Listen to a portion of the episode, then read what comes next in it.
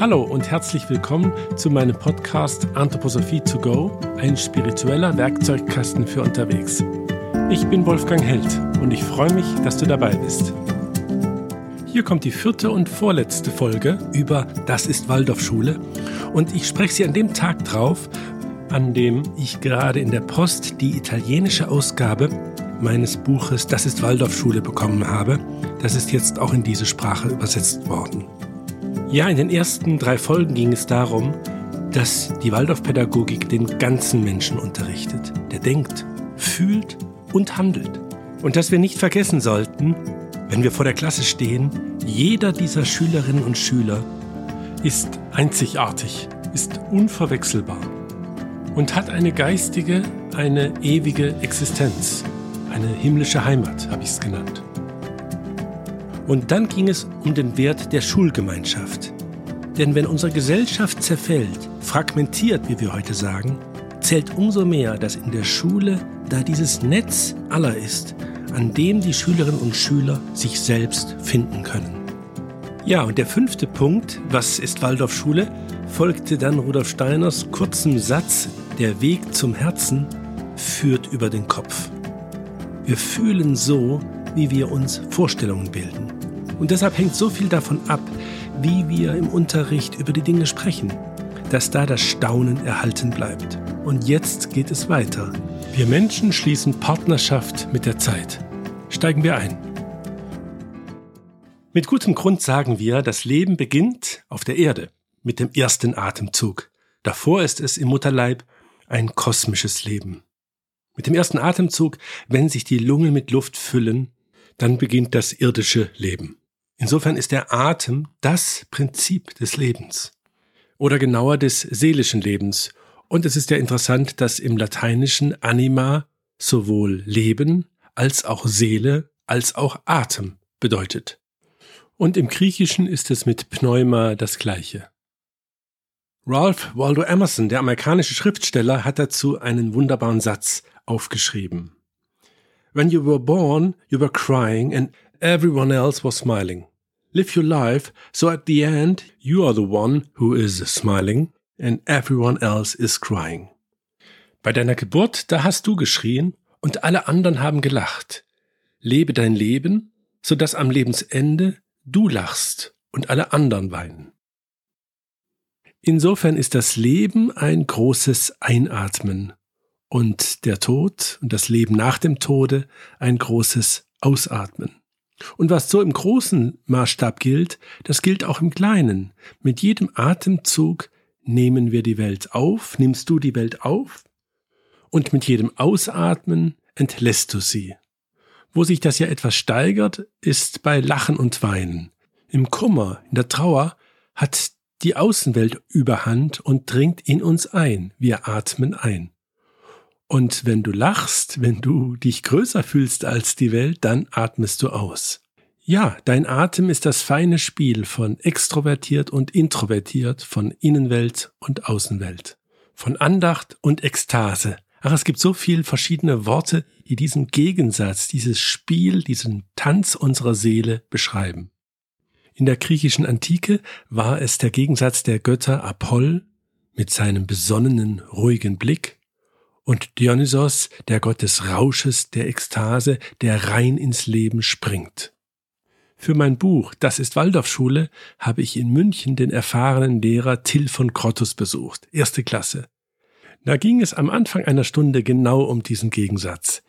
Die Kinder liefen ruhig um die Stühle herum und folgendes Gedicht rezitierten dabei einige. Es schleichen, es schleichen die traurigen Pferde, sie hängen die Köpfe bis tief an die Erde. Und so trotteten die Kinder. Und dann ging es immer dynamischer weiter. Es traben, es traben die hurtigen Pferde, sie klopfen mit klingendem Hufen die Erde. Da rannten schon die Kinder. Und in der dritten Strophe, da brach das Feuer aus. Da gab's kein Halten mehr. Denn die Zeile hieß, es springen, es springen die mutigen Pferde, sie werfen die Köpfe, sie stampfen die Erde. Der Lehrer von Grottus hatte nun auf der Fensterbank einige Teelichter angezündet, und die dienten als sogenannter Kerzentachometer. Denn die Kinder wirbelten so um die Stühle und Tische, dass sie, wenn sie an den Kerzenlichtern vorbeiliefen, diese durch ihren Fahrtwind ausblasen mussten. Das war die Wette. Und wie bei einer Sinfonie, wo es einen Satz im Allegro, im Presto gibt und dann im Andante, Adagio, es ganz still wird, so war es in dieser Klasse. Später beim Malen, beim Zeichnen wurde es ganz leise.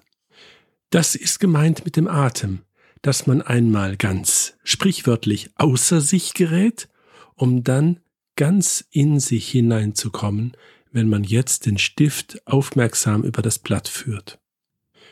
Die Uhr macht uns ja weiß, dass die Zeit ganz gleichmäßig verläuft. Aber so ist es ja nicht für die menschliche Seele. Da gibt es diesen Atem von schneller, stürmischer Zeit und ruhiger Zeit. Und dieser Pendelschlag, ja, der sollte sich im Unterricht natürlich spiegeln.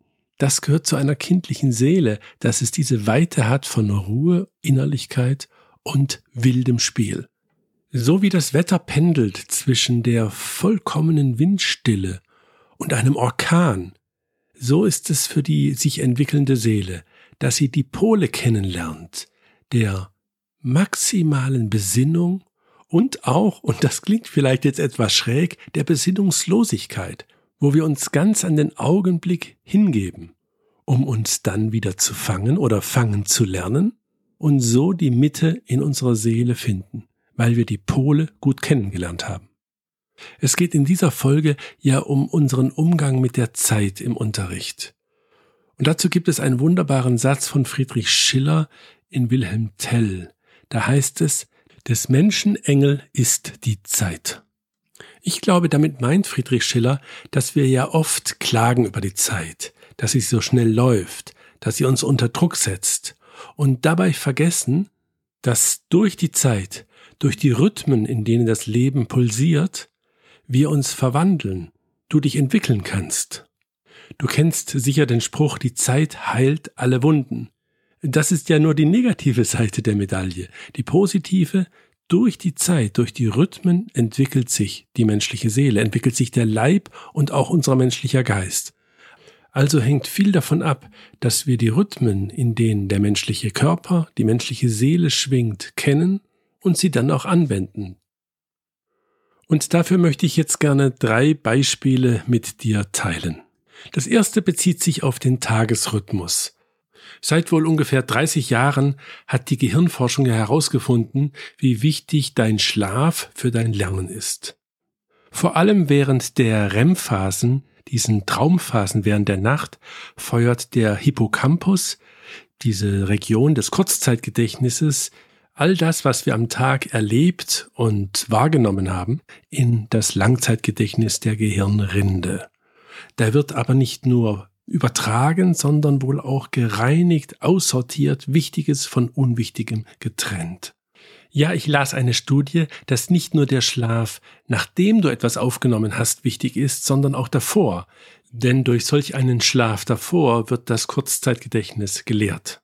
Ja, und deshalb ist es wichtig, dass Schwerpunktfächer nicht nur ein, zweimal die Woche stattfinden, sondern jeden Tag. Denn so kann dann die Nacht zum Partner des Lernens werden. Du unterrichtest an einem Tag, das geht in die Nacht, wird dort wiederholt und am nächsten Morgen kannst du es aufgreifen. Ich schilder ein Beispiel aus einer zehnten Klasse Physik, Mechanik. Es war an der Waldorfschule Wandsbeck, Hamburg. Der Unterricht war fast zu Ende, die Schülerinnen und Schüler wollten schon einpacken und dann sagte der Lehrer, wie Steve Jobs bei seinen Apple-Präsentationen, hey, schaut noch mal kurz, ich hab da noch was. In der Hand hielt er ein T-förmiges Gerät, an dem zwei rote Kugeln links und rechts einer waagrechten Achse befestigt waren. Und wenn er auf den Knopf drückte, dann fiel eine Kugel senkrecht zum Boden, während die andere waagrecht weggeschossen wurde. Ja, und dann löste er aus, sodass eine Kugel senkrecht herunterfiel und die andere in der klassischen Wurfparabel zu Boden ging. Ja, und das Besondere? Es war nur ein Klick zu hören. Die Schülerinnen und Schüler schauten, waren irritiert, dass eben nur ein Geräusch zu hören war, obwohl doch zwei Kugeln geflogen sind. Und dann dachten sie nach und dann verstanden sie es und die ersten Hände streckten sich und die ersten Worte, ich weiß es, Doch dann klingelte die Pausenglocke, das Timing stimmte und der Lehrer konnte sagen, das besprechen wir morgen. Ja, und was jetzt geschieht, ist eben die Ökonomie des Lernens. Jetzt brauchst du keine Versuchsbeschreibung machen, sondern jetzt geschieht das in der Nacht. Jetzt wird die Nacht zum Partner des Lernens. Denn nachts gehen jetzt alle Schülerinnen und Schüler dieses Problem, gerade wenn es sie interessiert hat, innerlich durch. Und am nächsten Tag, weil du das Fach wieder hast, kannst du es mit der Klasse besprechen. So mit der Nacht zu arbeiten, erspart die Hausaufgaben. Das ist ein Effekt des Epochenunterrichtes, dass das, was du an einem Tag mit den Schülern und Schülerinnen durchnimmst, am nächsten Tag du aufgreifst und in der Nacht haben sie es weitergelernt, hat sich das, was am Tag davor behandelt wurde, befestigt. Und ich bin überzeugt, wir könnten sehr viel an Lernerei, an Bimserei uns ersparen, wenn so die Nachtzeit mehr noch zum Partner des Lernens werden würde. Jetzt möchte ich gerne über den eigentlichen Clou des Epochenunterrichtes sprechen, dass du also einfach über drei oder sogar vier Wochen am Stück hast. Vier Wochen lang Geometrie, vier Wochen lang Erdkunde oder sagen wir Deutsch. So am Stück sich mit einem Thema zu beschäftigen, führt in eine viel tiefere Lernerfahrung, möchte ich mal sagen. Und wenn du selbst kein Waldorfschüler, keine Waldorfschülerin bist, gewesen bist, dann wirst du aber vielleicht folgende Erfahrung kennen. Sagen wir, du hast dich mit irgendeinem Thema länger auseinandergesetzt. Ich nehme ein Beispiel. Du hast dir überlegt, Imkerei anzufangen und hast dann Bücher studiert, hast dir Videos angeschaut. Dann gibt es auch diesen typischen Rhythmus, der beim Epochenunterricht dann zum Tragen kommt. Die erste Woche zum Beispiel hat den Zauber des Anfangs. Da ist das neue Gebiet, mit dem du dich auseinandersetzt und du fühlst Rückenwind. Es ist einfach interessant, es ist spannend und es macht Spaß. Ja, und mit der zweiten Woche ist es dann so, wie wenn man einen Berg besteigt. Die Spitze, die sieht man nur vom Tal aus, aber dann ist man noch nicht am Hang. Wenn man jetzt beginnt zu steigen, ja, dann gerät der Gipfel aus dem Blick, aber man ist im Hang. Jetzt bist du im eigentlichen Lernen. Jetzt erlebt man auch die Widerstände. Das ist ganz typisch für die zweite Woche. Ich möchte in einer späteren Folge auch mal über die Temperamente sprechen, denn jedes dieser vier Färbungen der Seele hat ihre Stärke, kommt zum Tragen in einer der vier Wochen einer Epoche. So brauchst du in der ersten Woche vor allem Interesse zu starten. Das ist das sanguinische Temperament. Während in der zweiten Woche sich dann die Widerstände zeigen, das ist vielmehr eine Sache des cholerischen Temperaments. Dann folgt die dritte Woche, wo es um Ausdauer geht, um Durchhalten und auch um Geduld, denn manche Erfolge kommen einfach nicht, man rennt immer wieder gegen einen Widerstand, da nützt die stärkste cholerische Durchsetzungskraft nichts, da geht's um Ausdauer, und das ist die Stärke des phlegmatischen Temperaments, auf das ich auch später mal zu sprechen komme im Detail, jetzt so viel, dass das in der dritten Woche vor allem zählt. Zur dritten Woche gehört auch, wie ich meine, dass sich ein neues Ziel zeigt.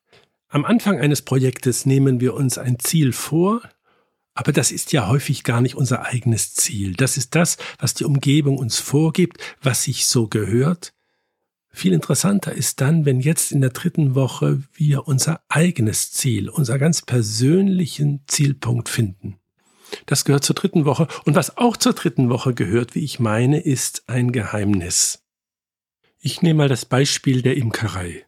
Du überlegst, Bienen zu halten und fängst an, dich mit diesem Thema zu beschäftigen. Was dann typischerweise in der dritten Woche sich ereignen kann, ist, du sitzt im Zug oder irgendwo und mit einem Mal siehst du gegenüber jemanden, der oder diejenige, die eine Zeitschrift zu diesem Thema in der Hand hält und du kommst darüber ins Gespräch. Nach drei Wochen haben wir, das ist meine Erfahrung, uns so mit einem Thema beschäftigt, dass wir geistig dafür ortbar sind. Wir sind wahrnehmbar oder in der dritten Woche haben wir das also gewissermaßen in unserer Aura das Thema schon und sind dafür empfänglich. Und schließlich die dritte Woche ist die perfekte Woche dann für einen Test. Und zwar nicht, und das sage ich den Schülerinnen und Schülern immer wieder, um die Schüler zu prüfen. Nein, ich glaube, man muss Schüler nicht prüfen. Oder höchstens ihnen Gelegenheiten geben, sich selber zu prüfen. Nein, es ist vor allem der Moment, wo wir als Lehrerinnen und Lehrer uns prüfen, wo ich schaue, ist denn das angekommen, was ich mit den Schülern erarbeitet habe. In der zweiten Woche haben wir ja mit Widerständen zu tun. Da kommst du an eine Grenze und erweiterst die und scheiterst auch mal. Und genauso gehört zur dritten Woche, dass wir da unseren Erfolg erleben. Alfred Bandura, ein argentinischer Erziehungswissenschaftler, der nennt es ja die Selbstwirksamkeitserfahrung. Das ist ein kompliziertes Wort für das, was wir oder was du auch das Selbstvertrauen nennst. Dieses Gefühl in der dritten Woche, ich habe was erreicht. Was in der zweiten Woche für mich unüberwindlich schien, habe ich jetzt bezwungen. Schlechte Zensuren als Zeichen für das, was wir nicht können, machen uns nicht zu einem besseren Schüler, zu einer besseren Schülerin. Ganz im Gegenteil. Sie demotivieren uns, stigmatisieren uns, ja oder sogar traumatisieren uns. Nein, worauf es ankommt, ist diese Selbstwirksamkeitserfahrung. Du schaffst das, denn du hast es hier mal geschafft. Und das geschieht vor allem in dieser dritten Woche. Vermutlich merkst du, wie diese Wochen organisch zusammenhängen. Ja, die Zeit überhaupt ist organisch weil die zweite Woche eine Belastung, eine Überlastung sogar war und wir da an Grenzen gekommen sind, können wir in der dritten Woche den Erfolg feiern. Und das ist nun wieder die Voraussetzung für die vierte Woche, wo wir jetzt auf die melancholische Seite dieses Monats kommen, dieses vierwöchigen Zyklus. Und wenn wir noch einmal eine Bergwanderung als Bild für diese vierwöchige Epoche nehmen, dann ist die vierte Woche der Moment, wo du den Gipfel erreicht hast und jetzt siehst du einen nächsten Gipfel. Das heißt, du siehst, was du nicht erreicht hast und nicht aus Reue oder Ärger, nein, sondern als nächste Herausforderung. Das ist die melancholische Seite. Was gäbe es als nächstes zu tun? Bei Klassenarbeiten frage ich deshalb auch mittlerweile gerne meine Schülerinnen und Schüler, was weißt du über ein Gebiet nicht? Zum Beispiel Geschichte 20. Jahrhundert, welches Ereignis ist dir nicht vertraut? Und wenn dann jemand schreibt Prager Frühling oder Koreakrieg, ja, dann gibt das einen Punkt, weil es zeigt, wo man seine eigenen Schwächen kennt. Und du weißt wahrscheinlich, dass ja bei vielen Bewerbungsgesprächen mittlerweile so etwas gefragt wird. Weißt du, was du nicht kannst? Und das spielt vor allem in der vierten Woche eine Rolle dieser melancholischen Woche des Monats. Vor paar Jahren hatte ich im Mai, Juni eine Epoche in Mathematik und da hat es mich gejuckt und ich habe den Schülerinnen und Schülern gesagt, am Schluss, bringt doch zum Johannifeuer, diesem großen Feuer, was dann oft angezündet wird zum 24. Juni, bringt dann eure Epochenhefte mit, die können wir doch da gerade aufs Feuer schmeißen. Sie schauten mich mit großen Augen an, waren etwas überrascht und dann hatten wir aber ein gutes Gespräch darüber, was heißt denn vergessen? Richtiges Vergessen. Das spielt in der Waldorfschule eine große Rolle, dass wenn ich etwas gut verstanden, bearbeitet habe, dann ist es auch Zeit, es dann zu vergessen. Das heißt ja nicht, dass es weg ist, sondern dann ist die Essenz, das Eigentliche davon da. Das brauche ich nicht in irgendwelchen Epochenheften aufbewahren. Es sei denn, ich schenke sie meinen Großeltern, sonst kann solch ein Heft weg denn das, was ich gelernt habe, ist Teil meiner Persönlichkeit geworden. Das Wissen, das ich aufgenommen habe, ist zur Fähigkeit geworden und dann sogar zur Fertigkeit. Das ist ein Lebensprozess, ein zeitlicher Prozess, der sich mit der vierten Woche abschließt. Es ist ein Thema für sich, das zum Lernen das Vergessen dazugehört. Das ist das Feng Shui des Lernens und das spielt in der Waldorfpädagogik eine große Rolle. Denn beim Lernen geht es auch darum, den Kopf immer wieder frei zu bekommen, frei für Neues. Das geht nur, wenn das Alte, was wir gelernt haben, nicht im Kopf bleibt, sondern von dort in die Glieder wandert als Fähigkeit. Das ist in meiner Reihe Anthroposophie to go ja die vierte Folge über Waldorfpädagogik. Und du siehst, Waldorfpädagogik liegt mir so am Herzen, da kriege ich es nicht ganz so kurz hin. Und in dieser Folge geht es ja um unser Verhältnis zur Zeit. Und tatsächlich ist Unterrichten überhaupt die Erziehungskunst, die Kunst, mit der Zeit umzugehen. Unser Ausgangsmotiv war Rudolf Steiners Hinweis, dass Unterrichten bedeutet, die Schülerinnen und Schüler in das Atmen hineinzubringen. Und Atmen hieß für uns ja zuerst die Spanne von Dynamik und Ruhe, von schnell und langsam. Dann haben wir über den Tagesrhythmus gesprochen, dass die Nacht die geheime Helferin des Lernens ist. Was wir an einem Tag üben, können wir so durch die Nacht weiterentwickeln und am nächsten Tag aufgreifen. Deshalb ist der Epochenunterricht so wichtig. Und dann sind wir auf den Epochenunterricht eingegangen, diesen drei- oder vierwöchige Spanne an einem Thema zu bleiben und, und wie da jede Woche ihren eigenen Charakter hat, ihre besonderen Möglichkeiten für das Lernen. Es gehört ja zur Dramaturgie von solchen Podcasts, den schönsten, den interessantesten Teil auf den Schluss aufzubewahren. Und der folgt jetzt, wenn ich über den nächsten Punkt im Umgang mit der Zeit spreche, nämlich den richtigen Moment. Du weißt wahrscheinlich, dass man in der Antike zwei Götter für die Zeit hatte, zwei unterschiedliche Namen. Einmal Kronos und dann Kairos. Kronos ist der Gott der fließenden Zeit, des Rhythmus und Kairos für den richtigen Augenblick. Es hängt ziemlich viel davon ab, wann wir einen Stoff bringen. Bringst du ihn zu spät, ist es langweilig. Kommst du mit einem Thema zu früh, ja, was ist dann? Dann überfordert es uns als Schülerinnen und Schüler und wir werden unfrei. Am besten, wenn du den Punkt triffst. Wenn du gerade dann mit dem Bruchrechnen in der vierten Klasse beginnst, wenn die Schülerinnen und Schüler mit diesem Einsamkeitsgefühl in diesem Lebensalter mit neuneinhalb, neun dreiviertel Jahren zu tun haben. Wenn sie diese Brechung auch in sich erleben, dann ist das Bruchrechnen plötzlich eine ziemlich interessante Angelegenheit. Ich nehme ein Beispiel aus einer siebten Klasse. Da sagt eine Schülerin zum Lehrer, sechs mal sechs ist immer sieben mal fünf plus eins. Warum sagt sie immer? Ja, der Lehrer hat das da erkannt und deshalb einen Doppelpass gespielt in der Sprache des Fußballs. Er fragte zurück, ja, was ist denn dann sieben mal sieben? Und die Schülerin lächelte und sagte, ja, das ist immer acht mal sechs plus eins. Nochmal die Frage, warum sagt sie das Wort immer? Weil sie das Gesetz erkannt hat. Sie hat die so schrecklichen binomischen Lehrformeln in sich entdeckt a plus b mal a minus b ist a Quadrat minus b Quadrat. 6 plus 1 mal 6 minus 1, also 7 mal 5, ist 6 Quadrat minus 1 Quadrat. Ja, ich will dich natürlich keinesfalls jetzt hier mit den binomischen Lehrformeln plagen, aber es ist ein schönes Beispiel dafür, die Schülerin hat das Gesetz entdeckt, dass das für jede Zahl gilt, ob 6 mal 6 oder 8 mal 8 oder 100 mal 100. Und wenn solch eine Frage von einer Schülerin kommt, dann kannst du meistens davon ausgehen, dass die ganze Klasse reif dafür ist. Und das ist in diesem Fall ja die Abstraktion, die Algebra. Rechnen mit A und B, X und Y und dieser ganze Mist. Wo es uns so gelingt, den richtigen Zeitpunkt zu fassen, das richtige Timing Neudeutsch, da geht im Unterricht der Himmel auf, würde ich sagen.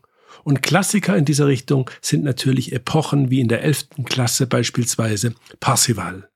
Da ist ein Junger, der lernt, gegen die Regeln zu handeln, lernt, gegen das Gesetz sich zu stellen. Die Liebe ist jenseits der Konvention. Oder dann in der zwölften Klasse Goethes Faust. Und das gilt natürlich überhaupt nicht nur für unseren Verstand, sondern genauso für unser Gefühl. Auch da öffnen sich bestimmte Fenster und bestimmte Fähigkeiten des Mitgefühls. Jeremy Rifkin hat ein Buch geschrieben über die Entwicklung des Gefühls. Es heißt die empathische Zivilisation. Und da ist es so, dass zum Beispiel mit sieben Jahren wir in der Lage sind, Freundschaften so zu pflegen, dass wir ein Versprechen halten können. Und das auch andere Kinder dann erwarten. Oder mit 14, wenn wir einen Menschen sehen, der beispielsweise taub ist, wir mit ihm leiden können, auch wenn er selbst vielleicht sein Leid gar nicht erfährt. Wir können uns dann in einen Menschen hineinversetzen, ohne dessen Leid dabei wahrzunehmen. Ich fasse nochmal zusammen. Geboren werden, das heißt, in der Zeit anzukommen, mit der Zeit Partnerschaft zu schließen. Und Rudolf Steiner fasst das in die Worte atmen zu lernen. Und dem Gedanken sind wir nachgegangen. Wie sollte ein Unterricht sein, der den Atem von Ruhe und Wirbel zulässt, den Atem von Tag und Nacht, den Atem des Monats, in dem wir Gewohnheiten bilden und alle Temperamente zum Zuge kommen, Und dann haben wir über die andere Seite der Zeit gesprochen. Den richtigen Augenblick, Kairos. Dass wir in der Schule den Moment abpassen, wo ein Entwicklungsfenster sich bei den Schülerinnen und Schülern öffnet und wir in dem Moment mit dem richtigen Inhalt zur Stelle sind. Denn dann macht Schule Spaß. Vielen Dank dir, dass du mir zugehört hast. Du hörtest eine Folge von Anthroposophie to go, ein spiritueller Werkzeugkasten für unterwegs. Hat dir der Podcast gefallen? Gib gerne eine Bewertung ab und abonniere unseren Kanal. Bis bald!